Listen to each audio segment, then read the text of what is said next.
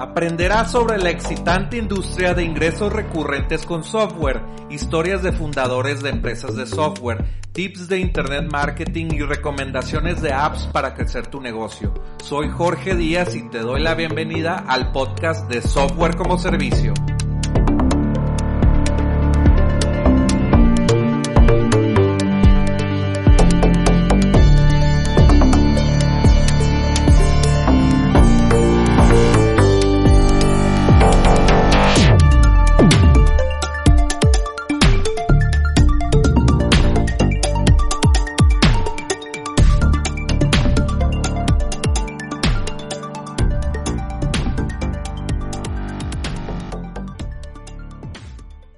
Thanks for being here. This episode will be in English because we have Pedro Cortez. Uh, he's a SaaS marketing uh, consultant, so he will share uh, a little bit about his business and his expertise and some tips that he will share. So welcome, Pedro. How are you? Awesome, and uh, thanks for having me. And uh, looking forward to try to drop in some some valuable based, based on based on your questions. Just try to make it as uh, valuable for your audience as possible. Thank you very much. Uh, tell us who you are and what business do you have. Uh, yeah, so basically what I do is I'm a SaaS messaging consultant. So what I do is I help B2B SaaS companies explain, uh, you know, their product better. Uh, you know, because as engineers, they find it hard not to focus so much on the, on the features and and forget how to really sound on the page. And that's, that's, uh, hurting them because if people really understand what kind of results that their, uh, product could deliver, then they would, you know, easily convert. They would easily get a free trial. They would easily jump on a demo because they'll see the kind of results that they could get, which, which is a shame for most SaaS companies, but that's what I help them fix. Um, because okay. once they do, they, they'll increase the conversions very, fairly easily. Yeah, like all the developers uh, don't have like a clue in marketing, right? They just focus on their product. Yeah, and and then it's also like an ego thing, right? So sometimes what they do is they explain what they think is good about their product, not what other people want to hear from it. And because you work on it so for so long, then it's even if you try, it's kind of hard to to to you know move away from that bias. Yeah, I want to ask you a question. Have you consulted companies that they are solving one product and they have the SaaS built already and uh, it's not a good solution or not a, a problem in the market? Yeah, so whenever um, I onboard a client, so what what I do is uh, they just book a, a free consultation on, on my website, and what what I do in that consultation is I'll try to assess what kind of problems they're solving, uh, why is your their product better, and so on. Um, and if they're solving solving like a big problem. And one, the reason I know they're solving a big problem is if they're charging a lot of money for it, because usually B2B SaaS companies are doing it.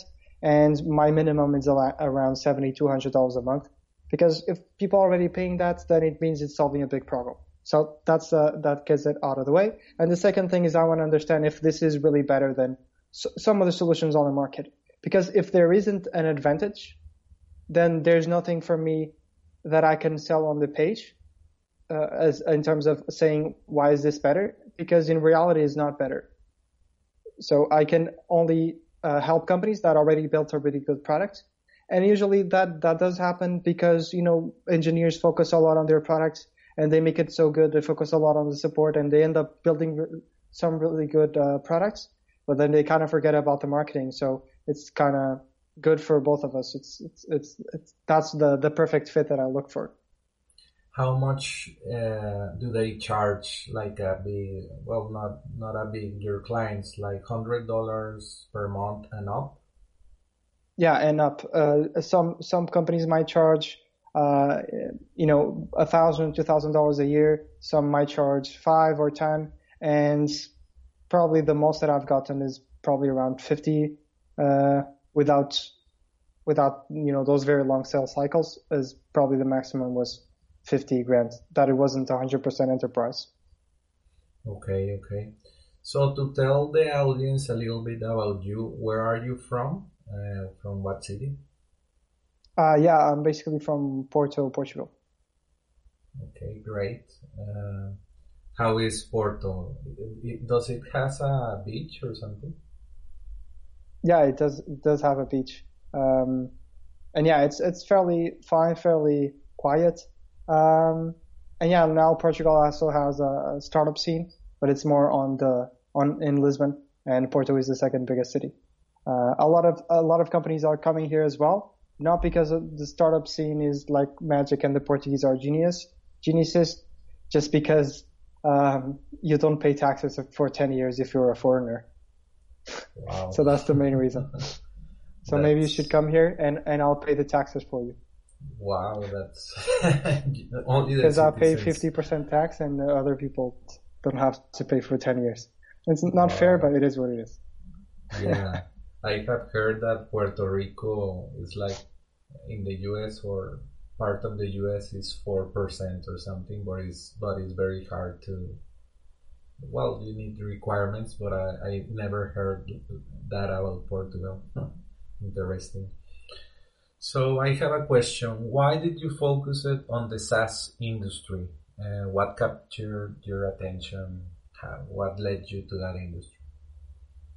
Yeah, I mean, uh, I always had some sort of interest in the, in software, just because it was that thing that is uh, pretty much inf- infinitely scalable, right?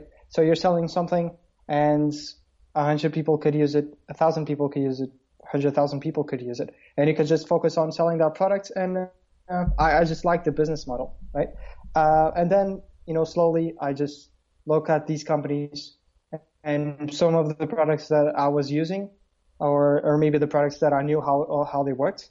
Um, I just noticed that their landing pages, I mean, don't really match what they do, uh, or they even if they match what they do, they don't explain why they're better than other solutions and make it a pain in the ass for for the visitors. Uh, so, for example, I was actually doing a a, a landing page uh, breakdown as a post on LinkedIn about Dropbox business and how it helps teams manage their files and so on. And their page was so bad that I had no idea why why that was better than Google Drive. I already paid for Google Drive, so I wouldn't use it. But imagining that I was looking for a solution, I would just use Google Drive because I don't know why Dropbox would be better than Google Drive because they don't tell me at all. They they just say this is what you need to have all your files in one place. And like I already know what Dropbox is. You don't need to sell me that. I know what cloud cloud storage is just tell me why is this better than than uh, than Google Drive? And they are not self-aware enough to understand that those are the questions that people have. They didn't answer my question, so I didn't convert. Neither did hundreds of thousands of people, probably. Yeah, like you also made a, a review about the Mailchimp.com landing page, right? Yeah. That, they, that it, it was very bad. yeah, they always uh, screw it up. I don't know what they're doing. Yeah. So you dedicate your your business life or you're a consultant and landing pages and messages of landing pages. And tell us more about the importance of these elements in a SaaS business. Yeah, because actually, whenever whenever uh, someone is, you know, buying a SaaS product, is a bigger decision than you might think. One, because when it's B2B and the product is expensive and the pro- uh, problem is big, it's likely that the change is also big. So, for example, if you're selling a very good CRM, mm-hmm. it's likely that people have to change their sales process. And that's more painful than the cost itself, right? So, you need to really overcome uh, that uh, resistance if you want them to become a customer. And that's something that you're doing with messaging. And the way you really need to think about messaging is a salesman on on your page.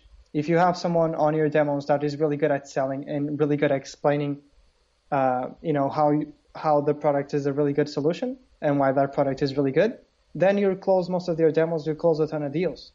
But you have a, if you have someone that doesn't really understand your product, doesn't ex- communicate it properly, or doesn't tailor their explanation to that person on a call or know how to answer their objections, they're go- not going to close that many deals. But the product is the same. It just has very, very different results. So that's the, the, the importance. And the, the thing, the big problem with, with SaaS companies is they're fighting with two really uh, big things. So one, they're fighting with the current solution that the company is using. So let's say for a CRM, they might be using either an off-the-shelf generic CRM or they might be using a spreadsheet. They're used to the spreadsheets. It's comfortable.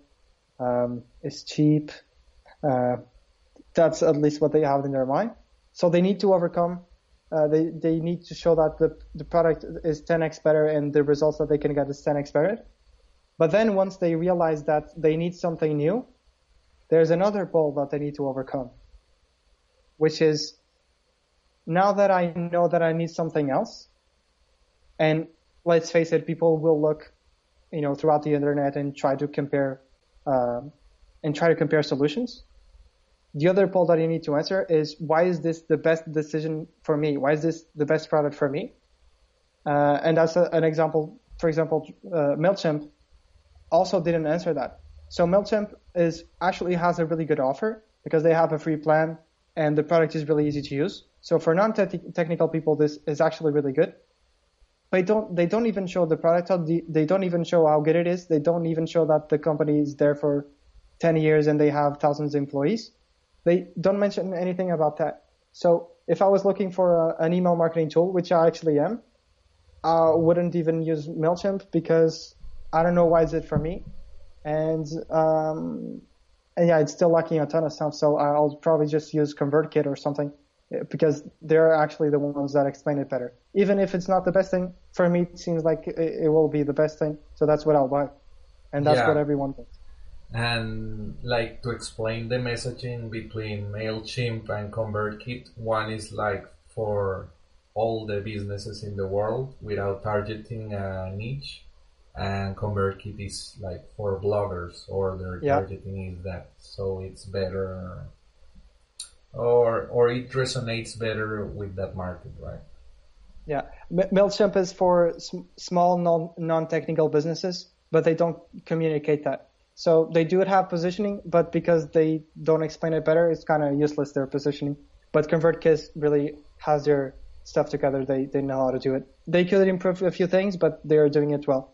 And one thing that they're, they're offering is the, they're helping with the setup. So mm-hmm. That pain of using the current tool, so let's say they're using MailChimp, that pain of moving from one tool to another, they understand that that's a, there's a ton of resistance there.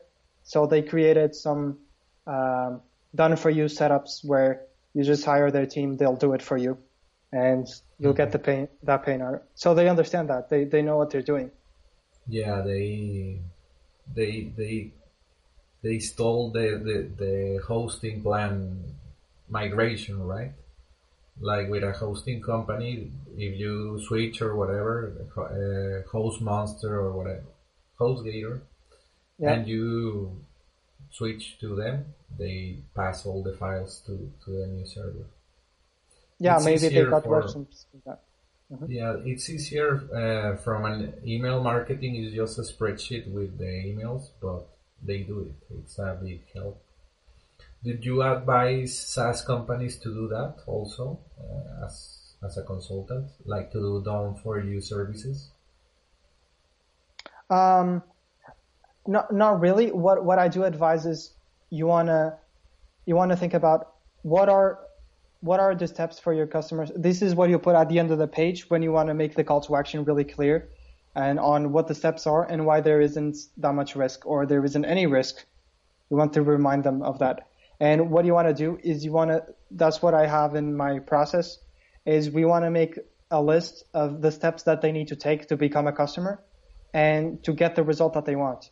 So for example, they might need to sign up. They might need to learn about that tool they might need to import their data and they might need to teach their team how to do it, right?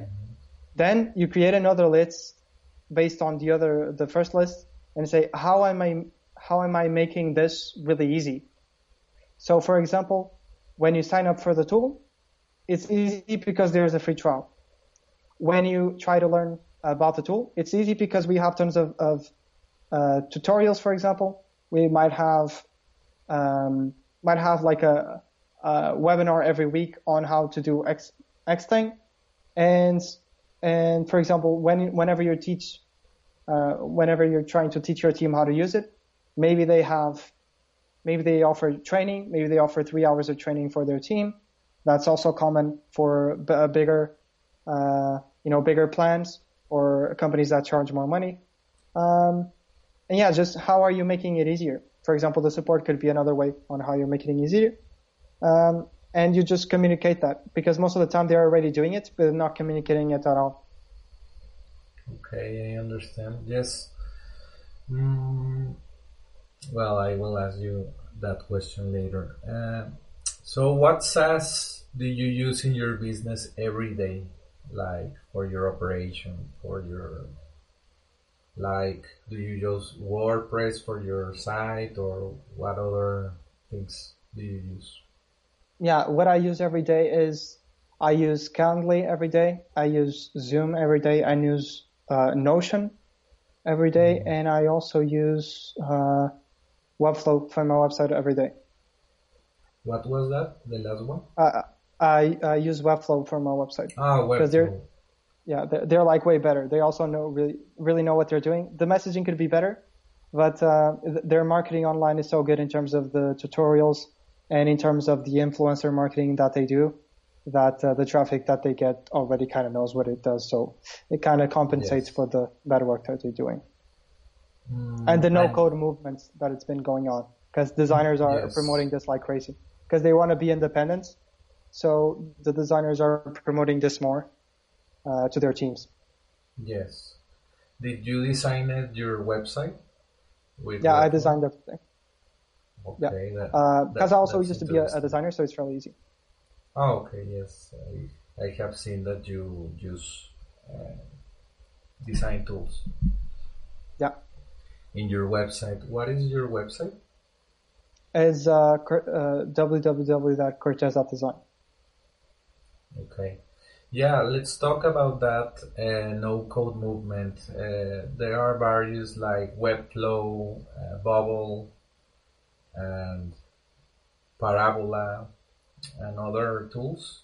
What what do you think about that uh, SaaS industry that is interesting for us, not not non-coders, for example? Yeah, I think that's really good. In terms of marketing, is really good as well because it kind of ride the wave.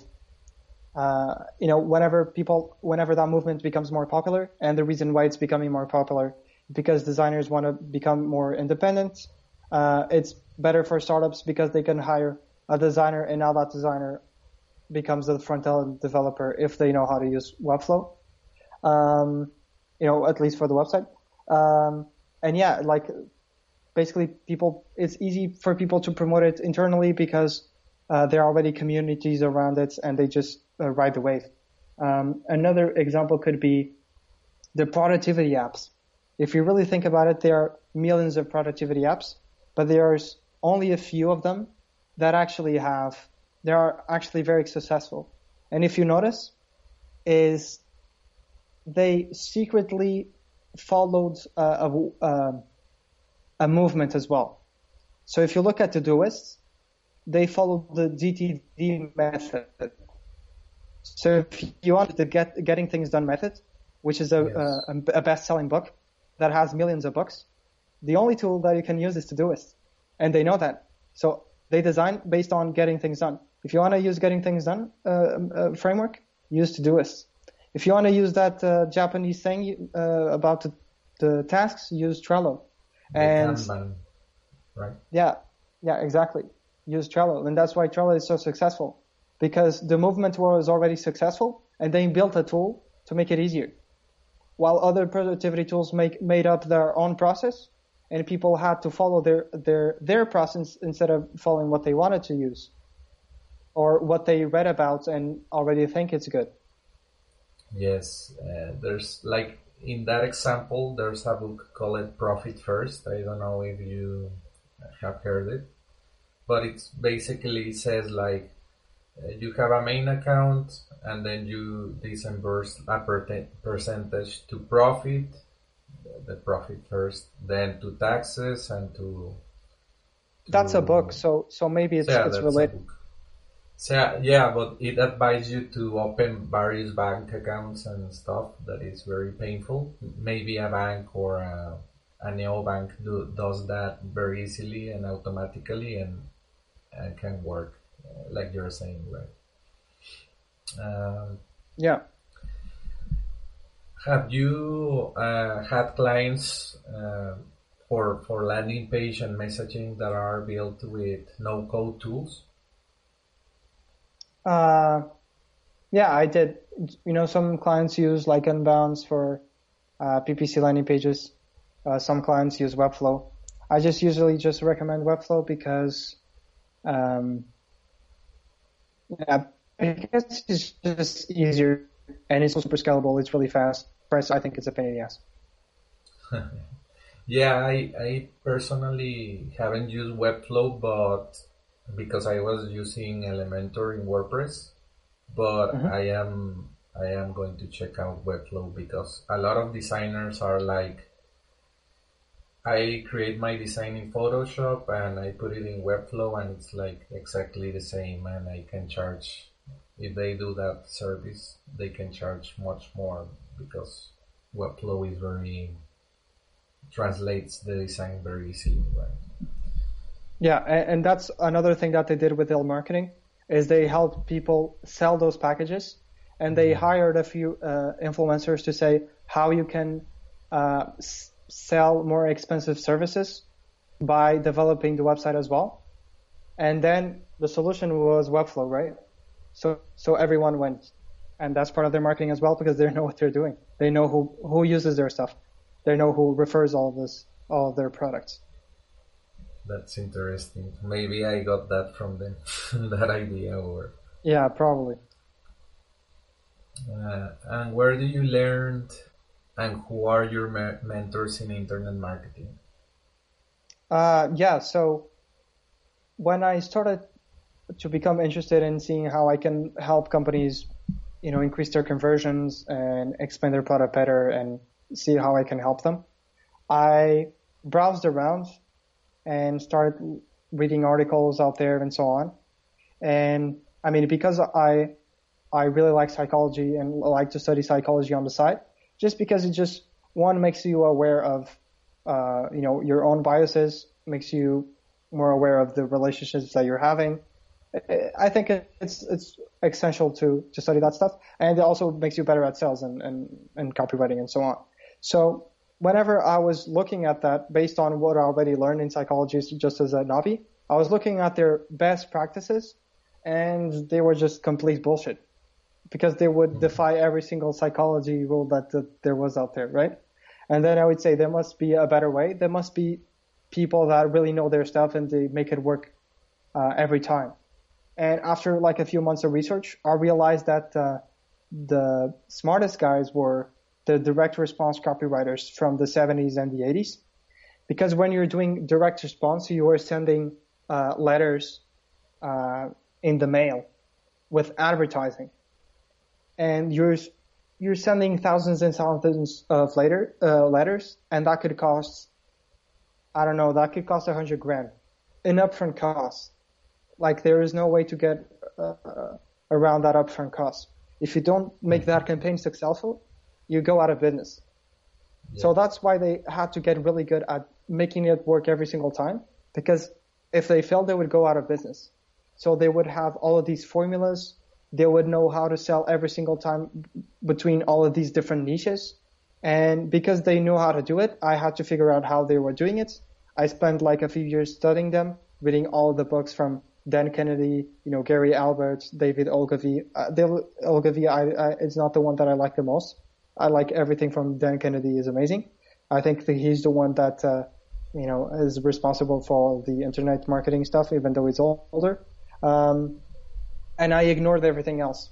Then I just created my formulas for SaaS, apply all of the stuff that they mentioned, created my own thing for SaaS.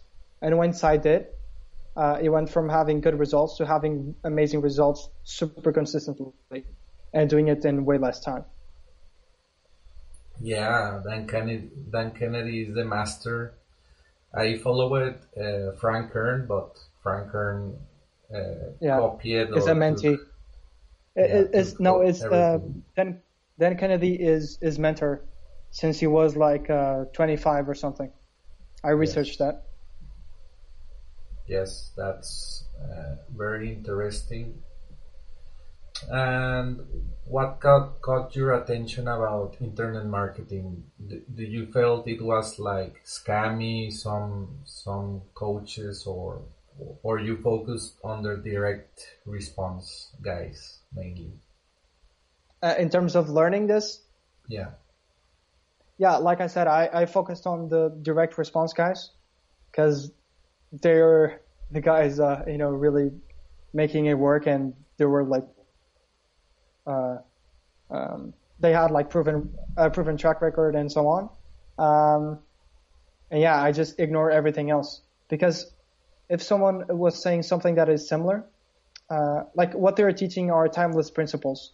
So it doesn't matter if it is pre-internet or post-internet or in 2020 or in 2010 doesn't matter because that's there's a principle on how you can say sell people. The medium might change, so they might they might used to do uh, ads in in in, um, in letters, and now they do ads in, in Facebook. Doesn't matter. The principles are is the same, are the same, yes. but the, the medium changed. So it's it's irrelevant. So I just compare if the new coaches talk about the old principles and adapt it to the new medium. So, do you consider your, yourself a copywriter? Yeah, I'm a copywriter. I just don't say I'm a copywriter because one principle of copywriting is you uh, explain your stuff in the language of your own customers. And for some reason, I don't really care why, but for some reason, SaaS founders think that a copywriter writes articles. And instead of be, trying to be all smart and say that I'm a copywriter and that I, I show them my process and so on, I just come up with my own positioning and just don't talk about it and and deliver the result and it doesn't matter what I am. It just I give you the result, it doesn't matter. And I don't write articles. Just yeah, to be exactly. clear. Yeah, because to explain the audience, like in the sales letters, like in the beginning, well, when I was starting in internet marketing and online businesses, there were huge websites that needed to be scrolling like the scroll button was like very little because of the length of the of the page and it's explained like all the benefits in text. Now it uh, it it evolved into video. All that text into a presentation like 30 minutes 20 minutes and now yeah. into maybe you do this like short landing pages but with a lot of design and data concisely right? Do you do very big uh, sales letters or no? Yeah I, I don't really focus on the length. I just focus on um, yeah i basically just follow the you know my, my own formula.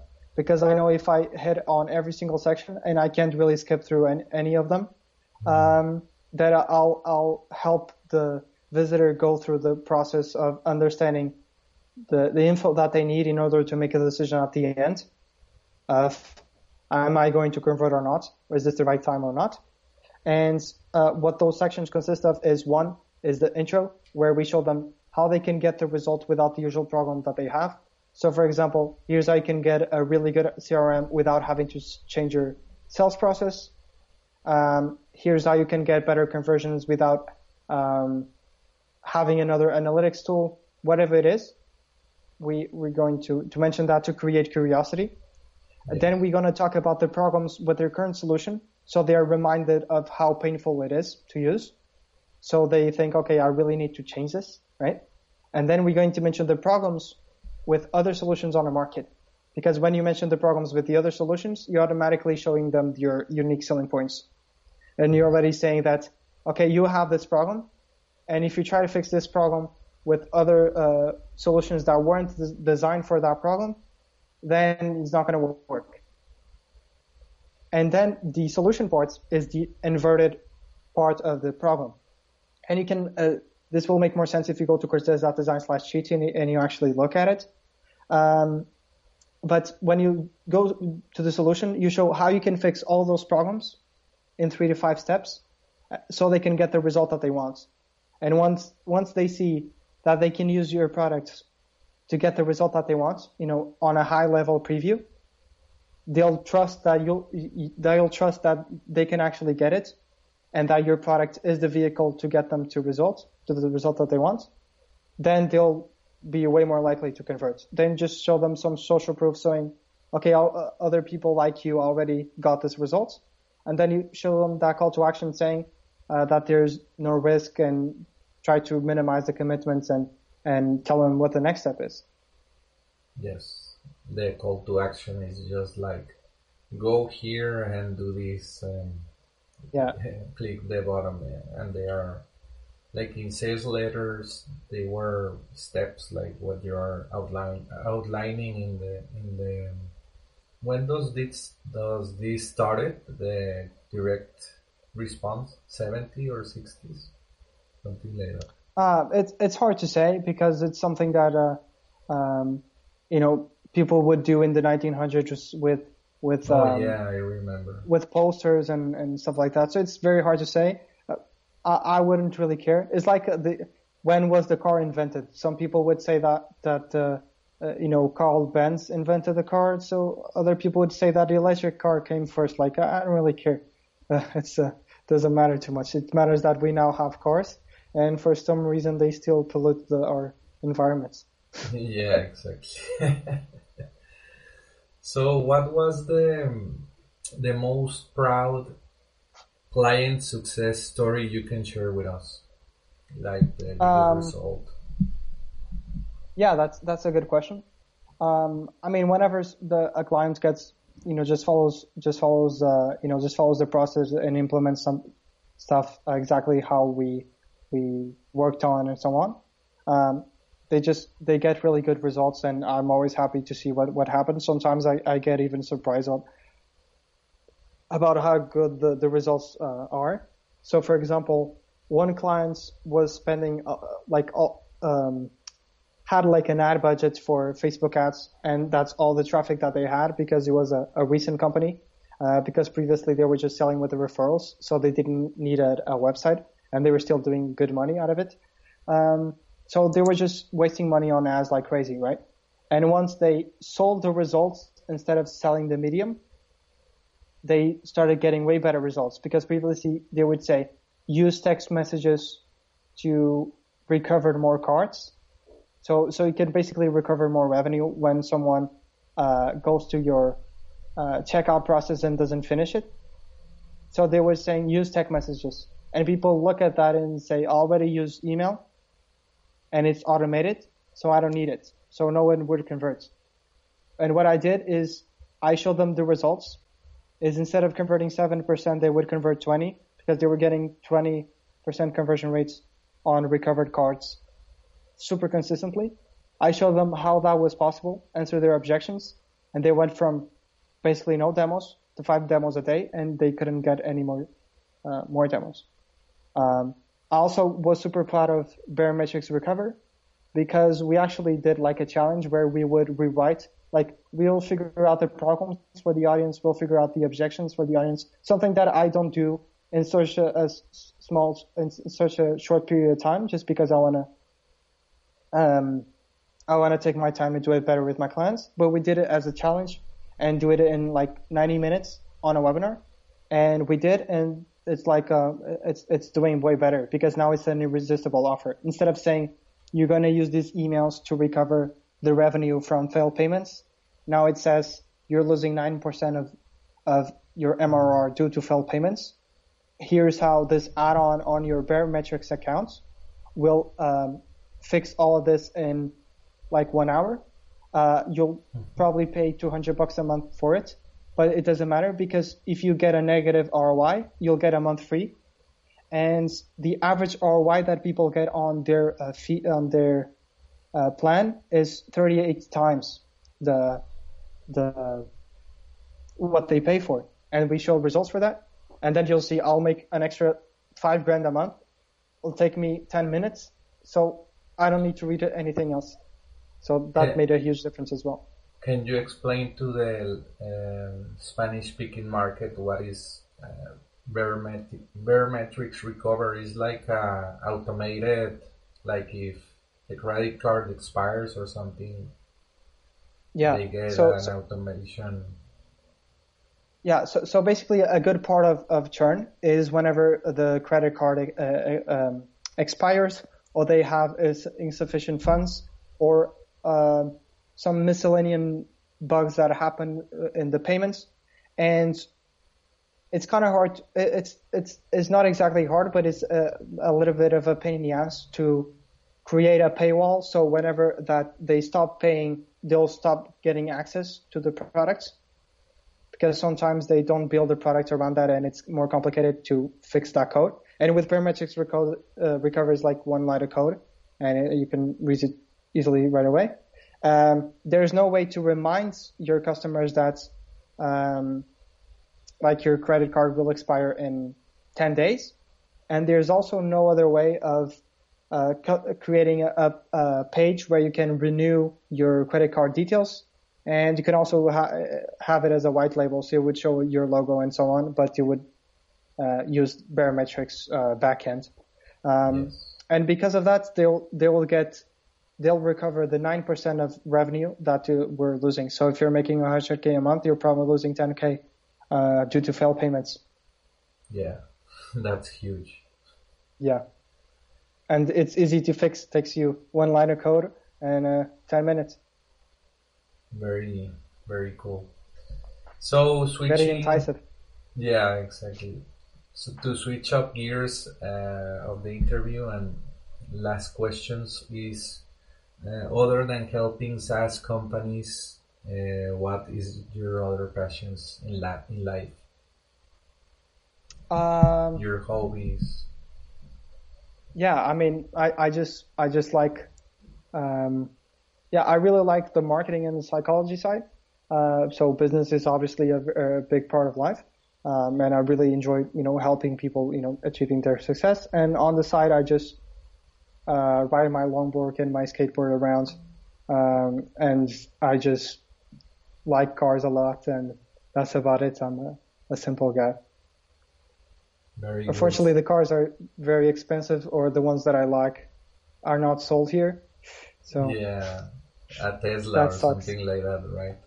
yeah, uh, f- for some reason, Teslas weren't sold officially up until a couple of years ago. They were sold next to electric bikes on some random stores throughout the country, and you have like thousands of them. I don't know how they sell so many. Um, but on the other hand, if I want to buy a 370Z, which is you know a simple sports car, they don't sell them here. Like the fuck. And they, and when they do, it costs twice as much. Instead of costing 30 grand, it costs 70 grand. I, I don't get it.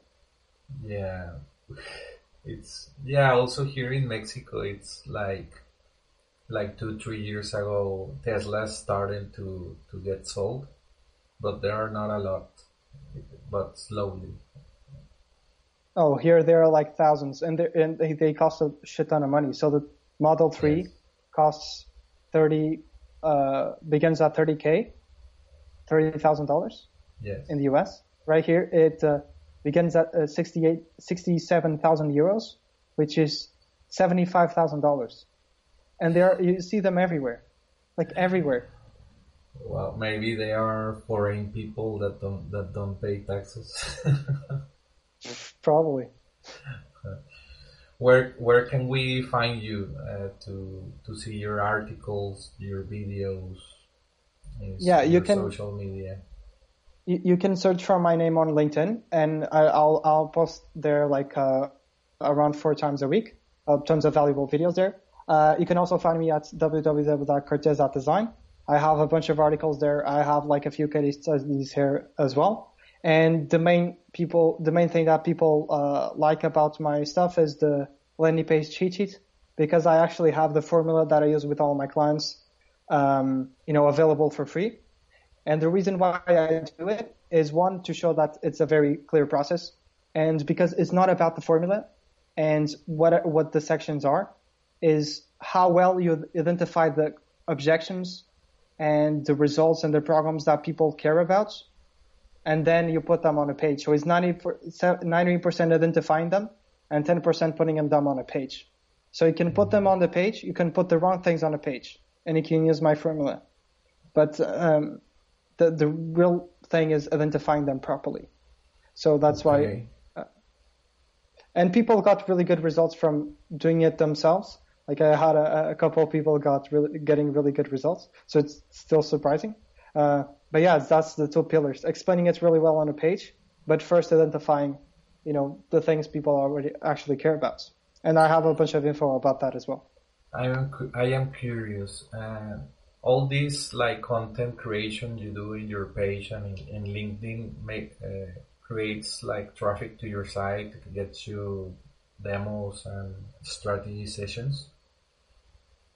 Yeah, they are designed for that uh, even the posts, they are also following exactly the same formula. Um, and the secret is I always talk about the programs because when I talk about programs, I attract people that, have those, pro- those programs. Um, and because I explain the problems better than they can explain it themselves, they believe that I have the solution. Then I tell them how to fix it during the video. And then I give them the next step, which is book a call with me. And if you see, it's the same thing as, as my landing page formula because the principle is always the same. And it works really well. Like I post four videos a week and I get 20 to 25 calls a month, uh, for people that want to become clients. And I'll see, I'll assess w- which ones are a good fit and which ones are not. Probably 80% are a good fit. And then from the ones that are a good fit, uh, I work with, due to uh, my current capacity, I work with about four. Okay. That's because I only work with the best ones. Yeah, yep. and you charge like what your your retainer like like you don't maybe some clients don't have that amount and they they don't qualify and stuff like that. Yeah, it depends. It also it also is related to that question of um, do you really have a product that is better than than others? Because if you don't have that advantage, then there's nothing for me to to help you sell on the page because yeah. you're not actually better. And it's an easier job for you to work with the best, right? Yeah, because then it just makes everything easier. It makes it easier for for me to give them the results. It makes it easier for them because they get the result really fast. Doesn't take any that much work at all, and it's very rewarding for them because they focus so much time creating this product and people don't understand it and it's very frustrating when you know they feel that okay pedro thanks a lot for this interview i will let you know when it's ready and for you to to review it to see it to share it or whatever. Thanks a lot and nice to meet you. And uh, do you want to say something to the latin american market to the latin american saas market? Yeah, I mean, thanks a lot for, for having me. And, um, I mean, uh, one really good way to, to get startups, uh, to, to Latin America is if you, uh, make your country, uh, not pay taxes for the foreigners. So that works. Try that out. That's a good tip. Thanks a lot, Pedro, and uh, see you in, in LinkedIn and, and in messages. Awesome, man. Uh, you know, best of luck with the with the podcast. See you then. Thank you. Bye. Cheers. Bye bye. Gracias por escuchar Software como Servicio. Visítanos en innovapixel.com. Nos vemos en el siguiente podcast.